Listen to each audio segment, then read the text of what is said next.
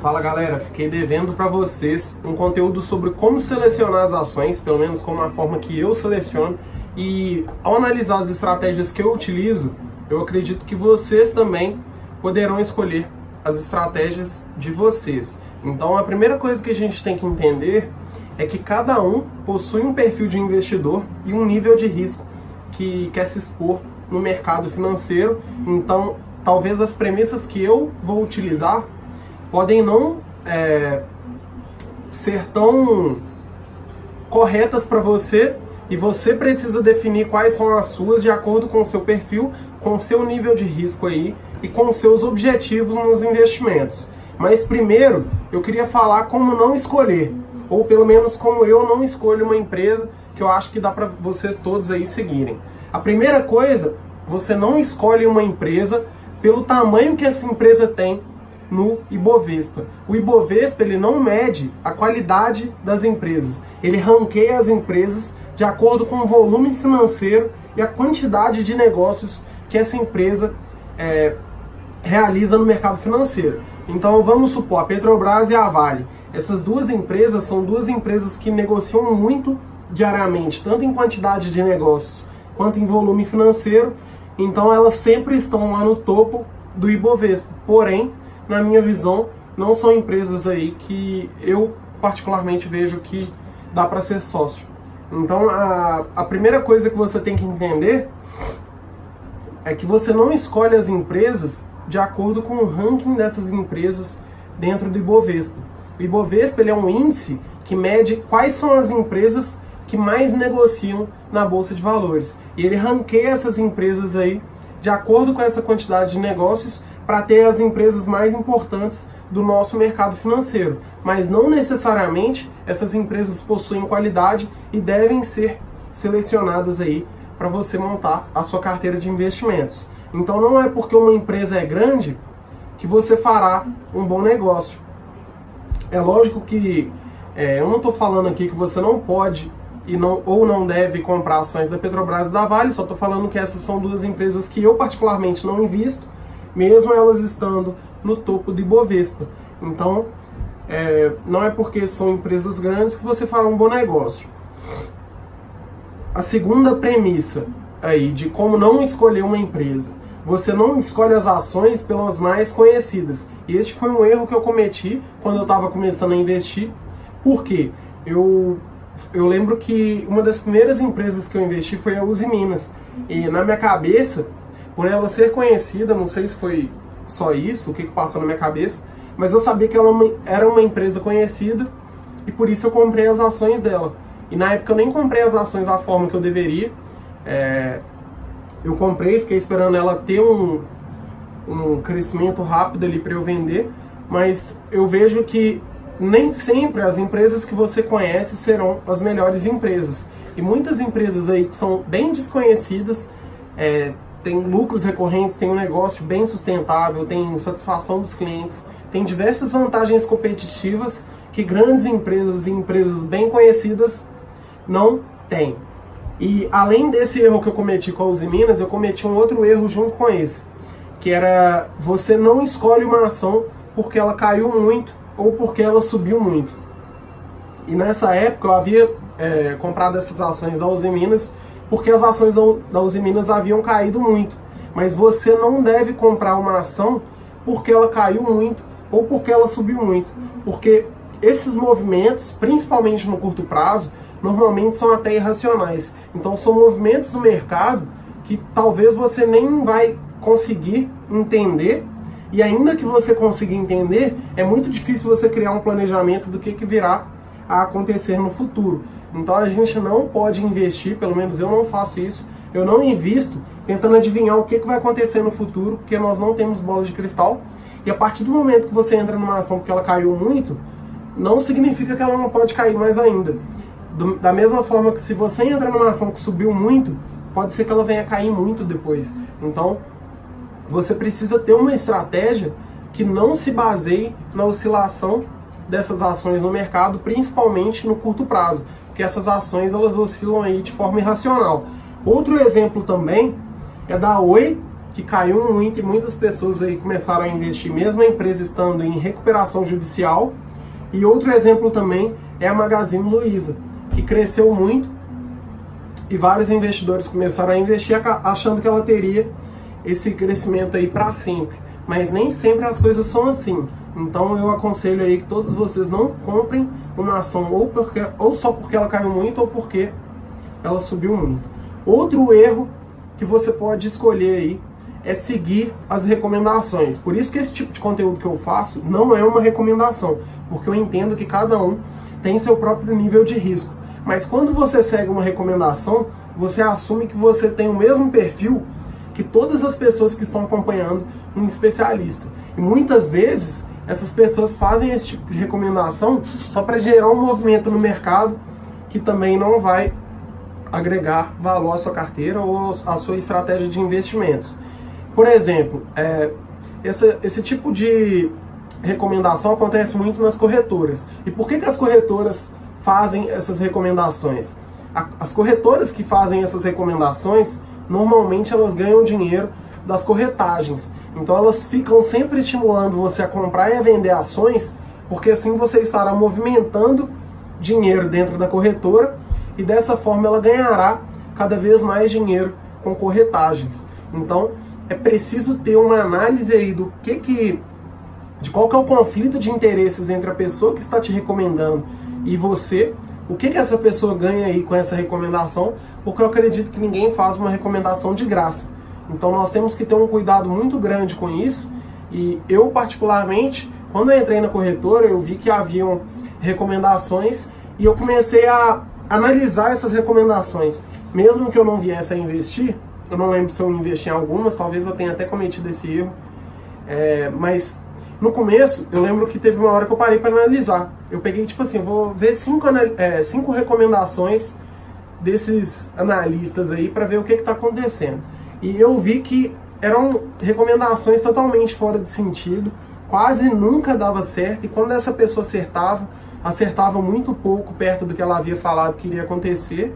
Então comecei a entender que essas empresas, elas estavam ganhando dinheiro desses investidores que ficavam seguindo essas recomendações que não faziam sentido algum. Então tomem muito cuidado aí com as recomendações, porque em 95% das vezes não fará nenhum sentido e você só vai perder dinheiro. E a pessoa que está te recomendando, muito provavelmente, está ganhando dinheiro lá do outro lado.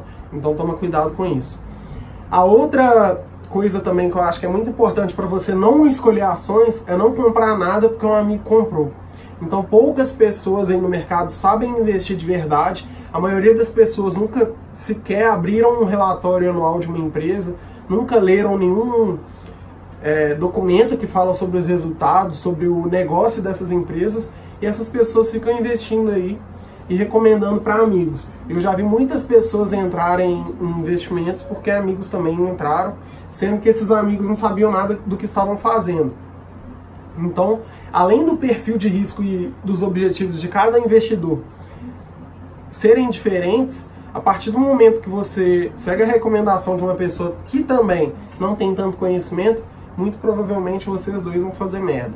Então, toma muito cuidado aí, não siga nenhum efeito manada, não compre nada que, ah, vou comprar isso aqui porque todo mundo tá comprando, ou vou comprar isso aqui porque todo mundo tá vendendo. Não sei se isso aí é uma boa estratégia, eu particularmente não escolho nenhuma empresa dessa forma. E a gente tem que entender também que retorno passado não é garantia de retorno futuro. Você pode até utilizar do retorno passado para tentar entender o presente da companhia, mas é, não significa que se ela tiver um bom resultado no passado, ela terá no futuro. Eu queria que vocês entendessem, primeiramente, como que funciona uma bolsa de valores. A gente tem que entender que a bolsa de valores ela disponibiliza negócios. Então, esses investimentos, assim que você compra uma ação na bolsa de valores, você está se tornando sócio dessa empresa.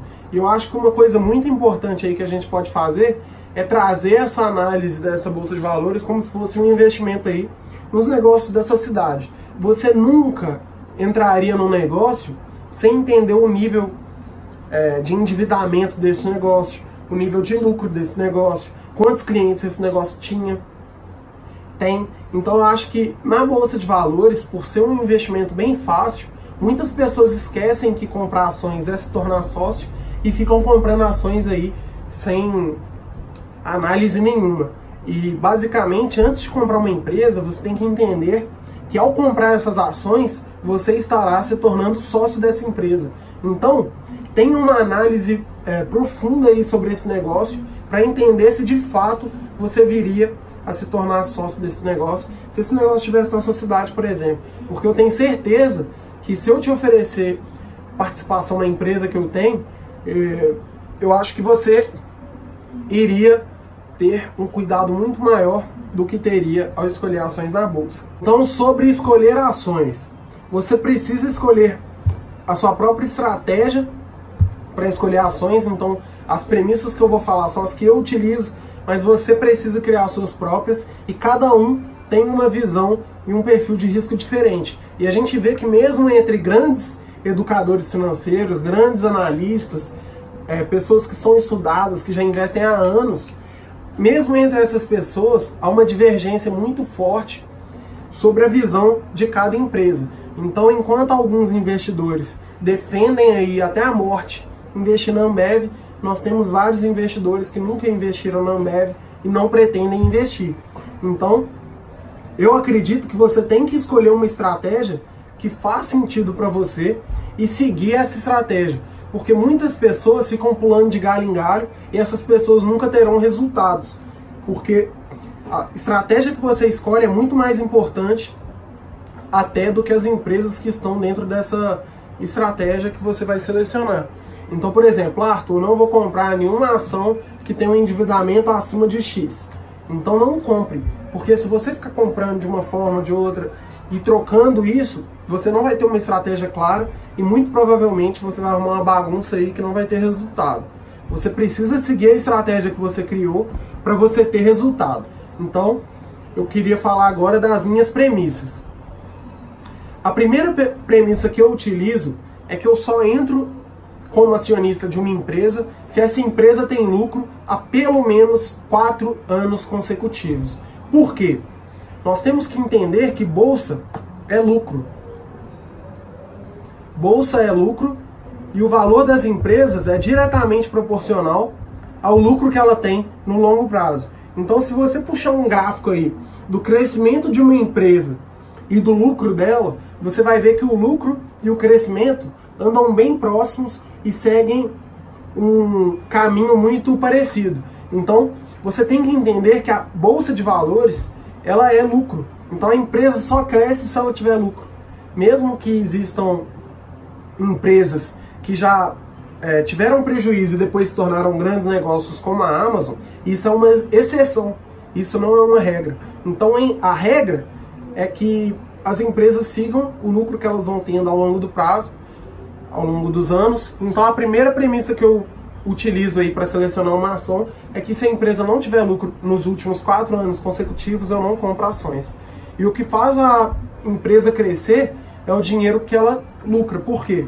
Com esse dinheiro ela vai financiar novos projetos e isso vai fazer com que você também receba parte dos lucros. Então, para uma empresa crescer, ela precisa de lucro para ela ter dinheiro e financiar suas atividades. E a partir do momento que você escolhe empresas que não estão lucrando, o risco que você corre no mercado é muito maior. Porque uma empresa que tem lucro, ela tem uma solidez muito maior do que uma empresa que não tem.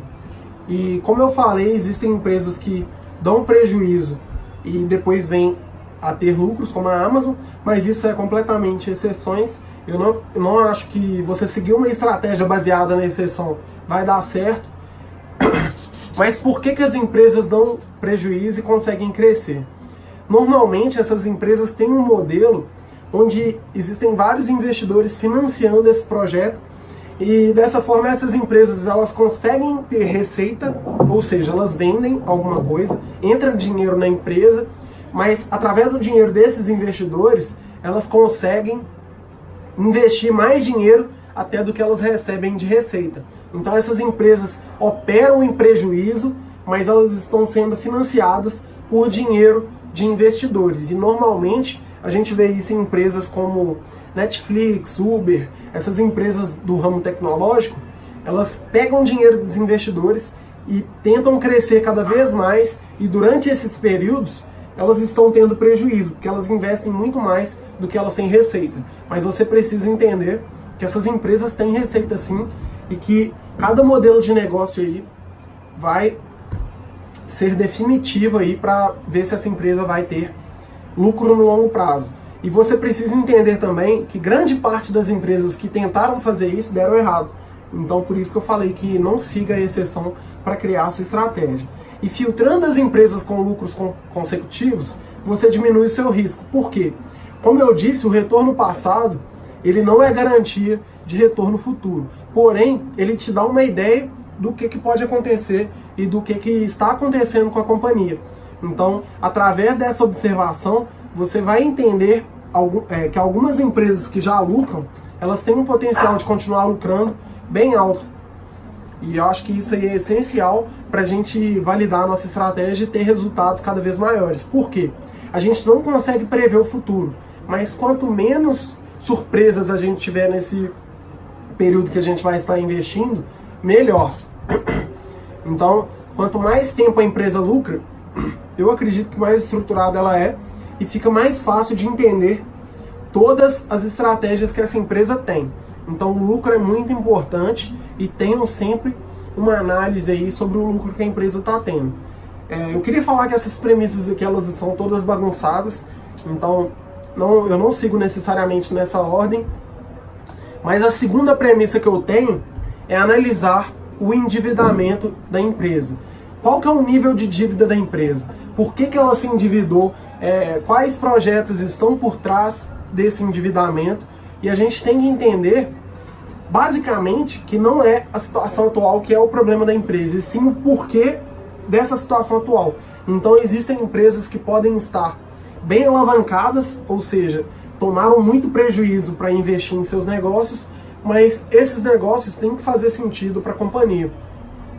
Então, um exemplo muito claro é da Engie, que é uma empresa que é do setor elétrico, e ela se endividou recentemente para investir em um parque elétrico. Só que é um parque elétrico que seria muito útil para a empresa e que daria grandes vantagens competitivas para ela. Então é um endividamento saudável, é um endividamento que faz sentido para a empresa e a gente tem que analisar o porquê que a empresa se endivida mais importante até do que se a empresa está endividada ou não, na minha opinião, eu tenho que avaliar o porquê que essa empresa se endividou dessa forma. E outra coisa que é importante avaliar no endividamento da empresa é que as empresas que possuem mais caixa do que dívida têm um risco muito menor. Por quê? Elas têm dinheiro em caixa que, se elas quiserem pagar as dívidas dela, elas ficariam bem tranquilas. Então, empresas possuem caixa, que têm mais caixa do que dívidas, elas podem também financiar novos projetos de forma muito mais fácil. E eu vejo isso aí como uma ótima vantagem no mercado, tendo em vista que a maioria das empresas não terá grana em caixa e a maioria das empresas terá um nível de endividamento que não é saudável para a empresa. Então essa é uma premissa aí, eu acho que muito importante para você entender para você saber sobre o negócio, é, qual que é a forma da empresa fazer negócio no mercado que ela está e entender o porquê que ela faz isso. A terceira premissa que eu utilizo é analisar o payout da empresa. O que, que é o payout? O payout é um índice que mede quanto do, é, que mede a porcentagem do lucro que a empresa teve que repassou, que foi repassado aos acionistas. Então vamos supor que a empresa teve um lucro de 100 milhões se ela repassa 60 milhões para os seus acionistas, ela tem um payout de 60%. E provavelmente agora você está pensando que a minha estratégia é escolher empresas com payout alto, mas não necessariamente. As empresas que têm payout alto, como o Banco Itaú, como Ambev, são empresas que distribuem quase todo o lucro delas, mas não necessariamente este ponto é o único que eu avalio. Por quê? A gente tem que entender que reter os lucros faz parte da estratégia de crescimento de uma empresa. Então, quando a empresa abre mão de entregar o lucro para o acionista e segura esse lucro, ela está acreditando que ao investir esse lucro no negócio, os resultados futuros dos acionistas será muito maior. Então, mais importante do que quanto do lucro a empresa divide é por que, ela divide é, esse lucro. Eu sempre dou o exemplo da VEG. A ela é uma empresa líder mundial em motores e compressores, e mesmo que ela pudesse já dividir grande parte dos lucros que ela tem, ela retém esses lucros para investir em seus negócios e ter lucros cada vez maiores no futuro. Então a gente tem que entender se a estratégia de distribuição de lucros da empresa é sólida. Por quê? Quando você pega uma empresa tipo a Vale e puxa os 10 últimos anos de distribuição de lucros, você vai ver que um ano ela distribui quase todo o lucro, no outro ano ela não distribui nada. Aí um ano ela distribui 70%, no outro 20%, sei lá. E eu acho que a estratégia de distribuição de lucro, ela tem que ser sólida, ela tem que ser estruturada de acordo com, que o, com os objetivos daquela empresa. Então eu prefiro investir em uma empresa que há 5 anos, 10 anos distribui por ano 30% dos seus lucros todos os anos, do que investir em uma empresa que nunca distribuiu lucro nenhum e no ano passado distribuiu o lucro inteiro.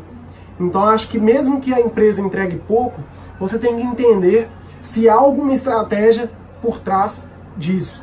E isso aí vai te dar uma vantagem muito grande ao analisar as empresas, porque você vai entender qual é o potencial de crescimento dessa empresa e por que, que ela faz essa distribuição. Então, empresas que já são top 1 no mercado e que estão dominando o mercado, normalmente essas empresas não têm para onde crescer e elas tendem a distribuir grande parte do lucro.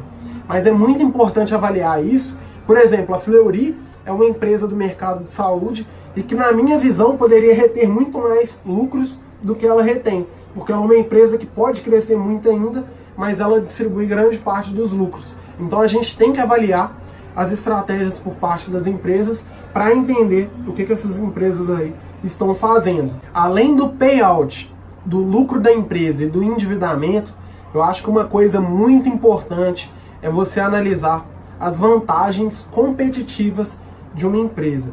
E isso aí, é claro que vai ser bem específico, então cada empresa, cada setor, isso aí vai ser, vai ser um jogo aí de vantagens, onde há muitas particularidades, então uma coisa muito importante para você avaliar, por exemplo, na minha opinião, toda vez que eu vou avaliar uma empresa, eu procuro avaliar as que são top 1 do ramo. Por quê? Normalmente as empresas que são as melhores do setor, essas empresas têm muitas vantagens competitivas. Então acho que é muito importante a gente avaliar qual que é a vantagem do negócio que você quer se expor. Por quê? Ao comprar ações, você tem que entender que essa empresa aí, ela está brigando com diversas empresas, é, dezenas, centenas, talvez milhares de negócios, e não é só pelo fato dela estar na bolsa que ela tem uma garantia, que ela tem uma segurança de que no futuro ela vai continuar tendo, tendo bons resultados. Então, você entender as vantagens competitivas faz com que as chances do seu negócio aí do, da, do seu investimento ter um retorno melhor no longo prazo é muito maior. E uma coisa que eu acho que muitas pessoas não observam e que eu acho que é essencial é entender a força da marca de uma empresa.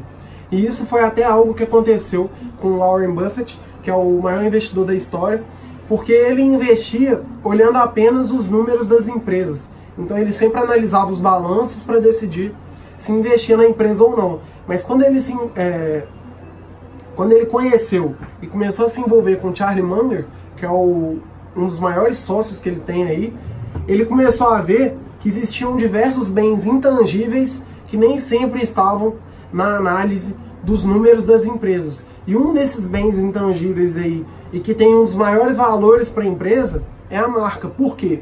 Mesmo que você tire todas as fábricas, é, tudo, tudo que tem de produção da Coca-Cola, a marca Coca-Cola ainda seria uma marca muito valiosa. Então a gente valoriza muito as marcas e isso é um, é um diferencial, é uma vantagem competitiva que a empresa pode ter no setor dela, que eu acho que a gente tem que avaliar. Então, por exemplo, quando a gente avalia o setor bancário brasileiro, a gente vê que tem cinco grandes bancos e tem diversos, grandes, é, diversos bancos que são menores e bancos bem pequenininhos mas entender a marca de cada banco e como que cada cliente vê aquela instituição é algo muito importante, porque isso aí é algo que vai diferenciar essa empresa no mercado, como o mercado bancário, e no longo prazo você vai conseguir acertar mais os seus investimentos se você estiver exposto a empresas que possuem marcas muito valiosas. E isso é algo que a gente avalia também no mercado americano. Então, por exemplo, quando a gente fala da Apple, a gente vê que mesmo tendo um produto muito parecido com os seus concorrentes em alguns casos, elas, a, a Apple consegue cobrar um valor muito mais alto. Por que, que isso acontece? Isso acontece porque a Apple conseguiu criar uma marca muito forte e isso a diferencia de seus concorrentes. Então, quando você vai falar de um computador, de um celular, de um relógio, tudo que a Apple consegue produzir, você vê que ela consegue agregar muito mais valor do que os seus concorrentes. Então, mesmo que os seus concorrentes tenham produtos melhores do que ela, ela vai conseguir sempre manter uma margem de lucro bem alta e vai conseguir cobrar muito mais caro. Por quê? Os seus clientes veem muito valor na marca e isso é algo aí intangível e que a difere das demais marcas. Então, é claro que não é só a marca que é uma vantagem competitiva. A M Dias Branco, por exemplo, que é uma empresa do setor de alimentação, ela possui uma estrutura totalmente verticalizada, então ela pega desde a produção até a venda do produto, e isso é uma grande vantagem competitiva que ela tem no setor de alimentos. Por quê? Ela, quando o preço do trigo, que é algo que ela precisa para produção, sobe muito, os concorrentes dela sentem muito mais dificuldade do que ela. Por quê? O processo dela é totalmente vertical. Então, desde a produção do trigo, ela vai conseguir ter um, um diferencial aí que os concorrentes dela não vai ter. Então, você tem que avaliar aí quais são as vantagens competitivas de uma empresa e isso varia muito do setor. Então, pode ser a marca, pode ser a produção, pode ser a, o nível de satisfação dos clientes. É, existem várias coisas aí que diferem uma empresa das outras e você precisa entender quais são as vantagens competitivas que uma empresa tem em comparação com as outras. Outra coisa que é muito importante avaliar é a governança corporativa. E o que, que seria isso? Seria você avaliar o que, que é quem que está por trás daquela empresa, como que é a gestão dessa empresa e por que, que essa empresa toma as decisões que ela vem tomando. Então uma coisa que muitas pessoas aí observam antes de investir são as ações ordinárias e as ações preferenciais. Por quê? As ações preferenciais são as ações que, vai te dar, que vão te dar preferência no recebimento dos dividendos, mas em caso de venda do, controle, é, do controle acionário dessa empresa, os investidores que têm ações preferenciais não terão os mesmos benefícios do que normalmente do que os investidores que investiram em ações ordinárias. Então, existem vários investidores que só investem em empresas que só têm ações ordinárias ou que pelo menos têm ações preferenciais e ordinárias e essas ações ordinárias têm liquidez. Então, eu acho que é importante a gente avaliar se a empresa tem tag along, que seria qual porcentagem das ações dessa empresa você receberia o mesmo valor que, o, que os donos dessa empresa receberão ao vender essa empresa. Então, uma empresa que tem TH long de 80%, isso significa que 80% das ações, sejam elas ordinárias ou preferenciais, você vai ter que avaliar lá sobre quais são. Se ela tem 80% de TH long, isso significa que em caso de venda das ações aí por parte dos donos, você vai receber pelo menos 80% do que esses donos venham a receber. Então, eu vejo que analisar o tag along de uma empresa é importante porque você vai entender se esse é, dono, se ele pretende vender essa empresa e em caso de venda, como que os acionistas minoritários, como que aqueles pequenos investidores ficariam. Por quê?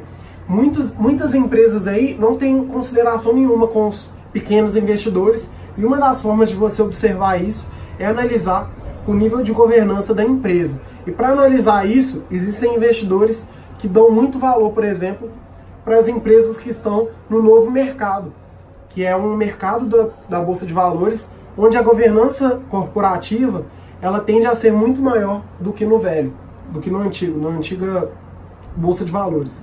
Então, é muito importante você analisar aí o nível de governança corporativa da empresa e dentro disso, eu acho que é muito importante também você ver quanto da empresa um dono possui. Por quê? Quando o dono tem 5% da empresa, na minha visão, esse dono não tem pele em risco nenhuma. Por quê? Qualquer problema que tiver na empresa, ele vai ser afetado muito pouco. Porém, se esse mesmo dono é, se uma, se, um, se uma outra empresa, os donos têm 95% da empresa, isso significa que eles querem a empresa todas, toda para eles, e isso vai dificultar muito com que os pequenos investidores tenham liquidez e consigam se tornar sócios da empresa. Então acho que é muito importante, pelo menos na estratégia que eu utilizo para escolher ações, entender quanto da empresa o dono tem e se esse dono quer ou não que eu me torne acionista da empresa, porque se ele tem muito da empresa, eu acho que ele não quer, e se ele tem pouco, na minha visão, ele não está se expondo ao risco de ter essa empresa aí de verdade, e eu não vou me tornar sócio de uma empresa onde eu vejo que os donos não estão expostos ao risco que essa empresa aí tem no mercado. Então é muito importante você entender, então algo em torno de 50, 60% na minha, na minha visão é o ideal, porque dá para você ter liquidez nas ações, dá para você ver que a empresa, que os donos da empresa têm pele em risco, porque se acontecer alguma coisa, eles serão bem prejudicados. Então isso demonstra que eles também confiam no negócio. Além disso, é muito importante, na minha opinião, analisar há quanto tempo a empresa existe. Por quê? Quando você avalia um negócio que existe há 100 anos, 200 anos, 300 anos, sei lá, quanto mais tempo essa empresa existe, mais fácil de analisar como que ela se comporta em diferentes momentos. Então, quando você pega uma empresa que é muito nova, que é muito recente, talvez essa empresa ou passou pouco por crises, ou talvez ela nunca passou por crises. Então, você não sabe se essa empresa tem jogo de cintura para lidar com bons e maus momentos, e isso aí vai fazer com que você tenha muito menos informações sobre a empresa. Então, na minha visão, é muito importante, principalmente no Brasil, que tem uma economia muito frágil, muito volátil, entender como que as empresas se comportaram nos diferentes momentos aí da economia para saber o que, que, você pode esperar dessa empresa. Como eu falei, a gente não consegue analisar o que, que será o futuro da empresa, mas a partir do momento que você entende o que ela fez no passado, eu acho que diminui muito o risco do, do do que, que essa empresa vai fazer no futuro. É lógico que isso aí não é nenhuma garantia, mas você entender como que essa empresa aí se portou, como que ela lidou aí quando entrou novos concorrentes, quando o mercado dela mudou, se ela conseguiu se adaptar ou não. Isso aí vai entrar muito nas vantagens competitivas que eu já falei, mas é algo que você deve levar em consideração. Por quê? As empresas novas, você não entende nem se o ramo dela é duradouro. Então existem empresas aí que o ramo dela ele já tem um, um passado muito grande e você começa a ver que mesmo inovações dentro do ramo não tiraram aquela empresa do top 1, por exemplo, do top 3. Então, eu acho que entender como que a empresa se porta é muito importante para você saber o que, que você pode esperar dessa empresa. E isso aí é algo que muitos investidores não, não levam em consideração e que eu acho que façam que eles erram muito aí na estratégia de escolher empresas na bolsa de valores. Além disso, uma coisa também que é muito importante é o setor da empresa. Por quê? Alguns setores são mais perenes, mais seguros, mais sólidos e outros setores são muito mais frágeis. Então, eu acho que você analisar um negócio começando pelo setor pode ser uma estratégia boa, seria uma análise mais é, top-down, do, do grande, do macro, da macroeconomia para micro, para entender a empresa dentro daquele setor, mas pode ser algo que faz sentido. Por quê? Setor elétrico, por exemplo, as, as empresas do setor elétrico, na minha opinião, elas são muito mais sólidas do que umas empresas de outros setores aí, como o setor de turismo. Por quê? O setor elétrico, ele tem um amparo muito grande por parte do governo.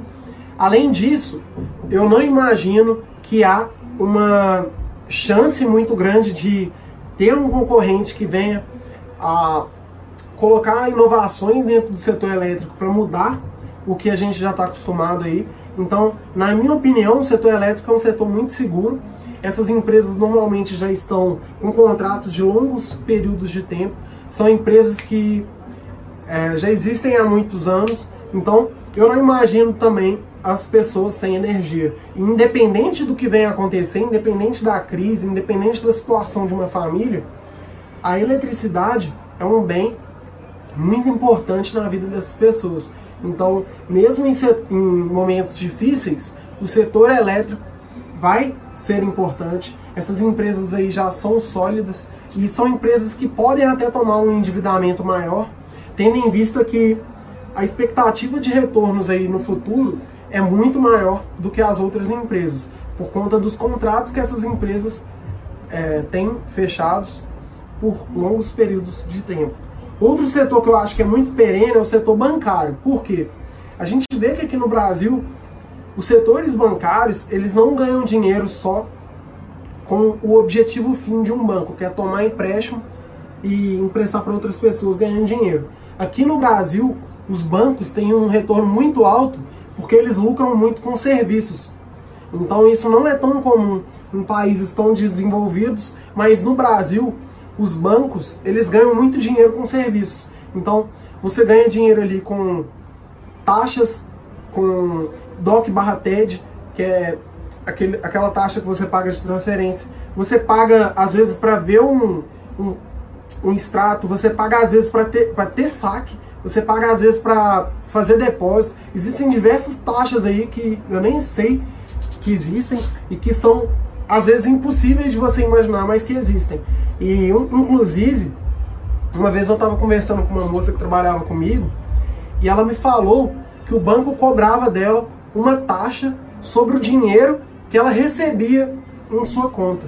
Então isso aí é algo que não dá nem para você imaginar, mas que acontece porque o nível de educação financeira no Brasil é muito baixo.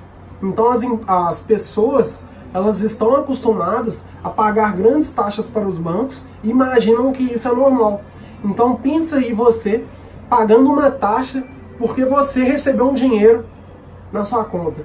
Isso é algo aí que só os bancos brasileiros vão ter de lucro aí no mundo, porque o banco ele ganha muito mais quando você põe seu dinheiro lá do que você colocando seu dinheiro lá. Porque do, do contrário ele nem colocaria. Então a gente precisa entender que nesses momentos de crise, por exemplo, os bancos eles não diminuíram o nível de lucros. Por quê? As pessoas nas crises começam a se endividar e é neste momento que os bancos sabem aproveitar para ganhar dinheiro. Então, a gente vê que o setor bancário é um setor muito antifrágil, porque quando acontece problemas na economia, não necessariamente acontecerá problemas com o setor bancário. Outro setor que eu acho que é muito sólido também é o da alimentação, porque assim como o setor elétrico, a gente vê que a alimentação é algo essencial na vida de todos nós. Então existem empresas no setor de alimentação que as crises terão um impacto ou nulo ou muito pequeno. Então a gente precisa se expor a empresas que sabem lidar aí com tudo que pode acontecer no mercado e lidar com as crises é uma grande vantagem competitiva. Então as empresas do setor de alimentação, elas podem ter essa vantagem aí, porque as, as pessoas não vão parar de comer por conta de uma crise. É a primeira coisa aí que você vai tentar garantir é a sua alimentação, porque isso é essencial na sua vida. Do mesmo modo, eu vejo que os calçados também são de um setor bem perene, bem sólido, porque assim como a alimentação e setor elétrico, eu vejo que as empresas, eu vejo que as pessoas também não conseguem abrir tanto mão de ter calçado. Você não vai ver uma pessoa andando descalço aí na crise no meio da rua, ela vai ter um chinelinho dela, ela vai ter um tênisinho. Então acho que a gente tem que analisar o setor da empresa, tentando entender quais são as vantagens daquele setor e se aquele setor faz sentido para você. E tentar entender também se aquele setor ele sabe lidar com crises ou se ele é um setor mais frágil. Então, um setor que na minha visão é frágil é o do petróleo e do minério. Por quê? São setores que têm poucas vantagens competitivas. Uma empresa aí que vende minério, é difícil dela ter grandes vantagens competitivas porque ela lida com commodities. Então, como eu falei da Apple que vende celular, ela consegue agregar valor à marca, consegue agregar valor ao produto, mas uma empresa que vende minério, dificilmente ela terá vantagens competitivas relacionadas ao produto que ela vende. E isso aí é algo, na minha visão, essencial a gente entender quais são as vantagens do produto, da empresa. E é claro que uma mineradora ela pode ter algumas vantagens dentro do setor dela, mas o setor em si eu não vejo com bons olhos. Então, são setores também que tendem a seguir fatores externos. Então, acontece uma merda lá na China e isso tem um impacto muito relevante na empresa aqui do Brasil. Então, a gente tem que entender que analisar empresas que seguem um fator externo tão grande quanto as empresas de petróleo e minério é muito mais difícil, porque você vai ter que entender não só da economia brasileira, mas da economia fora do Brasil e entender que vários fatores às vezes que você não faz ideia podem afetar os seus investimentos aqui no Brasil. E isso, na minha visão, não faz tanto sentido, sendo que a gente tem diversos setores aí que não são é, de poucas vantagens competitivas. E a gente, na minha opinião, eu, eu acho que a gente tem que evitar também setores cíclicos. O que, que são setores cíclicos? São setores que têm um resultado proporcional às variações da economia. Então esses setores que eu falei já são setores cíclicos, mas um outro exemplo é o setor de turismo. Então se você comprar ações da CVC, que é uma empresa do ramo de turismo, você tem que entender que enquanto a energia é algo que as famílias sempre vão utilizar, uma viagem sempre pode ficar de lado. Então, em caso de crises, alguns ramos são deixados de lado por parte dos investidores e a gente tem que entender que esses ramos eles estão expostos a um risco muito maior do que os ramos que já são mais sólidos e mais seguros. Então, entender aí o setor da empresa é muito importante para você saber o que, que você pode esperar dessa empresa. Outra premissa que eu acho que é essencial você avaliar antes de investir um negócio, e que essa daí, se não tiver, eu nem entro, nem avalio, é entender a liquidez da empresa. Por quê? O que é liquidez primeiro? Liquidez é a facilidade que você tem de comprar mais ações ou de vender as ações que você já possui. Então acho que liquidez é algo aí essencial nos investimentos, porque ao comprar ações, você terá que comprar de forma mensal e ter certa constância aí nos seus investimentos. E se a empresa não tiver liquidez, isso pode ficar muito difícil aí, principalmente no longo prazo, quando seu valor vai ficando cada vez maior, e você vai ter dificuldade de continuar a comprar essas ações. E outra coisa é que se essas empresas vierem a ter problemas aí no longo prazo, você não conseguirá se desfazer das ações. Por quê? Como ela possui baixa liquidez, isso significa que tem poucas pessoas dispostas a comprar e vender essas ações. Então, se você pega uma empresa que tem problema e ela tem baixa liquidez, você pode não conseguir vender suas ações e isso aí é algo que eu acho muito importante a gente avaliar no num negócio. Então, toma muito cuidado aí, principalmente com empresas que são muito pequenininhas na bolsa ou empresas até que são pouco negociadas. E isso bate um pouco com o que eu falei da gestão, de que quando a empresa tem. Quando grande parte da empresa está na mão dos donos, normalmente essas empresas têm baixa liquidez, porque as ações que estão sendo negociadas são muito poucas. E isso se chama floating. Então avalie aí quanto das ações da empresa aí estão sendo negociadas para entender se a empresa tem liquidez e se faz sentido você comprar ações porque se essa empresa tiver problemas, muito fácil aí de você ter problemas com a empresa. Outra premissa que eu utilizo é avaliar se eu gosto da empresa como cliente. E além disso, entender o porquê que eu não gosto para saber se esse motivo pode ser um bom negócio ou não. Então, por exemplo, os bancos. Eu não gosto de ser cliente dos grandes bancos. Por quê? Eu vejo que eles me oferecem condições ruins para terem lucro muito alto. Ou seja, como cliente não faz sentido eu ser cliente dos grandes bancos, inclusive eu não sou, mas como acionista faz muito sentido.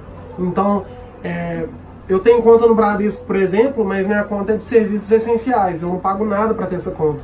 Mas como acionista, faria muito mais sentido eu ser acionista do Bradesco, porque eu sei que ele vai montar nas pessoas aí, vai ter um lucro muito alto, tendo taxas abusivas, tendo produtos péssimos, tendo taxas aí igual as que eu falei, que não fazem nem sentido. E por outro lado, as empresas de telefonia, como a TIM, é, inclusive esses dias um amigo meu até me perguntou, Arthur, o que, que, você acha da TIM? Eu respondi para ele, velho, se eu não gosto da empresa como cliente, por que, que eu vou me tornar sócio da empresa? Eu não quero me tornar sócio de um negócio que trata os clientes da forma com que a TIM trata. Então não faz sentido para mim ser acionista da TIM, sendo que como cliente eu já sou insatisfeito com os serviços dela, tanto com o produto que ela me oferece, tanto com os preços que ela me oferece, tanto com a qualidade do atendimento que ela me oferece. Normalmente as empresas aí de telefonia, elas são empresas que seguram os seus clientes por obrigação, por contrato. Elas são empresas que obrigam as pessoas a utilizarem seus produtos e eu acho que as empresas só terão bons resultados no futuro se elas tiverem a satisfação dos clientes. Um exemplo muito claro disso é a briga que a Netflix tem com as televisões, é, com a TV a cabo hoje. Então, eu vi recentemente que a Netflix no Brasil ela já tem, acho que mais clientes do que as empresas que oferecem TV a cabo. E por que, que acontece isso? Por conta da satisfação que ela tem dos clientes. Então, quando a gente avalia o nosso pacote lá na TV a cabo, isso foi até um exemplo que o João Pedro deu lá no Instagram dele, arroba João Pedro, ele falou, quando você tem um plano na televisão, por mais que seja um plano top, sempre vai ter alguma coisa que não tem no seu plano. E a televisão sempre te mostra isso. Então você tem lá, ah, você tem um telecine, mas não tem o HBO. Aí está navegando lá e a televisão deixa bem claro que tá lá o HBO, mas ela não permite que você veja.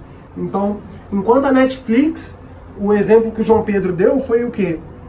Ele falou, velho, a Netflix, ela não tem todos os filmes que eu quero ver, mas ela não mostra lá esses filmes para mim para eu ficar com vontade, nem me oferece um plano, tipo assim, ah, se você pagar X reais, vou te dar esse filme aqui. Então, eu acho que avaliar o nível de satisfação dos clientes é muito importante. E como cliente, você consegue ter uma noção do que, que a empresa pode ter aí no longo prazo. E a gente vê isso em diversos casos, onde as empresas não avaliaram é, não só a satisfação dos clientes, mas até mesmo o setor, e isso aí foi extremamente prejudicial para a empresa. E por último, nesse vídeo, é lógico que eu não consigo falar aqui todas as premissas que eu possuo, mas por último, é, eu acho que é muito importante a gente ver a opinião de outras pessoas sobre aqueles investimentos que a gente quer fazer. Por quê? Isso vai te mostrar fragilidades que antes você não via. Então, por exemplo, eu sou acionista da Ambev e eu vejo que a Ambev é uma empresa muito sólida, ela é uma empresa muito boa, tem margens ótimas e por mais que ela entregue grandes partes do lucro, é uma empresa que talvez no futuro ela não tende a se valorizar tanto quanto algumas outras empresas. Só que eu gosto de ver analistas que são contra a Ambev. Por quê? A partir do momento que eu vejo a opinião dessas pessoas contrárias ao investimento que eu já realizo, eu vejo que existem outros pontos de vista e que isso vai melhorar a minha análise de um negócio. Então acho que é muito importante você ver a opinião de outras pessoas sobre os negócios que você já tem, que você quer investir porque a busca aí na bolsa de valores não é só ter retorno. Eu acho que é se associar a boas empresas. E a gente só vai saber tudo sobre uma empresa quando a gente entender tanto os pontos fortes quanto os pontos fracos. Então hoje eu invisto na Ambev, mas eu tenho uma noção muito maior do que, que é ela. Então acho que avaliar essas fragilidades e os pontos fortes, ver também as pessoas que são a favor da sua empresa, da empresa que você escolheu se tornar sócio, mas principalmente a opinião de pessoas que são contrárias, vai fazer com que a sua análise fique muito mais rica e que você entenda de fato onde você está metendo seu dinheiro aí. Por quê? Eu vejo que as pessoas elas ficam com a visão muito presa só aos lados positivos da empresa. Então, quando uma pessoa defende muito uma empresa, parece que ela tende a procurar outras pessoas também para confirmar aquilo que ela já acredita. E eu vejo de outra forma, por quê? Eu quero saber os pontos negativos da empresa. E muitos pontos fazem sentido. Então, por exemplo, quando eu falo da Ambev e eu vejo um analista falando que ela é negociada com um preço sobre lucro muito alto, eu fico, ah, velho, beleza, isso faz sentido. Mas aí eu posso ver um outro analista, ou eu mesmo posso analisar, que as empresas que têm um preço sobre lucro alto normalmente são as melhores empresas da bolsa, normalmente.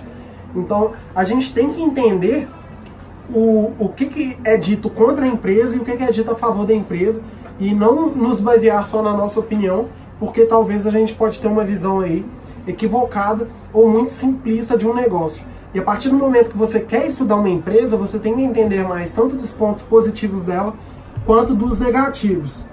Então é assim que eu avalio os negócios. Pode ter passado aqui alguma premissa, não sei, mas basicamente são essas. Eu falei sobre várias premissas e mesmo que eu tenha dado a minha opinião, por exemplo, de buscar lucro há pelo menos quatro anos consecutivos, eu acho que você pode utilizar dessas premissas que eu tenho para fazer as suas próprias análises. Então, você entendendo o payout de uma empresa, por exemplo, você pode escolher se tornar acionista só de empresas que têm payout baixo ou payout alto. Então, acho que as premissas são essas. Existem basicamente dois tipos de analisar uma empresa: é a top-down, de cima para baixo, e a bottom-up, que é de baixo para cima. Eu, particularmente, prefiro a bottom-up, que é o quê? A bottom-up é quando você analisa um negócio para depois analisar o setor, para depois analisar o mercado, para depois avaliar como que essa empresa se é, como que essa empresa é impactada pelo mercado. A top-down é você analisar o mercado, procurar empresas que podem se beneficiar do mercado agora, depois procurar setores que vão se beneficiar do mercado, para depois procurar as melhores empresas do setor. Então, esses dois tipos de análise aí podem ser feitos e você pode escolher ótimos investimentos através dele, mas eu prefiro uma empresa de qualidade do que um setor de qualidade, por exemplo. Então eu estou muito mais preso ao micro do que ao macro. E isso aí varia de cada um. Estou falando isso aqui só para ajudar vocês aí a terem uma ideia maior de como analisar uma empresa. E eu acredito que cada, cada um vai ter sua própria premissa e não existe certo e errado na bolsa de valores. Por quê? Cada um, como eu falei, tem um perfil de risco, tem um, um objetivo diferente, tem um perfil de investidor diferente. E eu acho que é importante que você tenha investimentos que sejam adequados ao seu perfil. Porque o importante de você entrar na renda variável é você dormir tranquilo. E eu vejo que muitas, muitas pessoas às vezes têm ótimas premissas, mas ficam preocupadas demais com o investimento que essas pessoas fizeram. E eu acho que multiplicar o nosso dinheiro na bolsa de valores não deve ser feito com preocupações, não deve tirar o seu sono, porque deve ser algo tranquilo, que te dê segurança e que faça o seu dinheiro multiplicar, mas sem te dar trabalho, senão não seria renda passiva. Então, basicamente, para o vídeo de hoje foi isso. É, vocês me desculpem, eu estou um pouco gripado. É, inclusive, eu adiei um pouco a filmagem desse conteúdo, porque eu estava pior. Mas sobre a, a análise das empresas, o que eu utilizo basicamente são essas premissas. Talvez possa ter premissas aí que eu dê mais valor, que eu veja com mais valor do que as outras, ou premissas até que passaram batido eu não lembrei de trazer, mas eu acho que ficou um conteúdo bem completo e que vai ajudar todos vocês aí a investirem melhor. Tranquilo? Então, muito obrigado. É, façam bons investimentos aí. E é isso. Qualquer dúvida que vocês tiverem, podem me mandar. Valeu!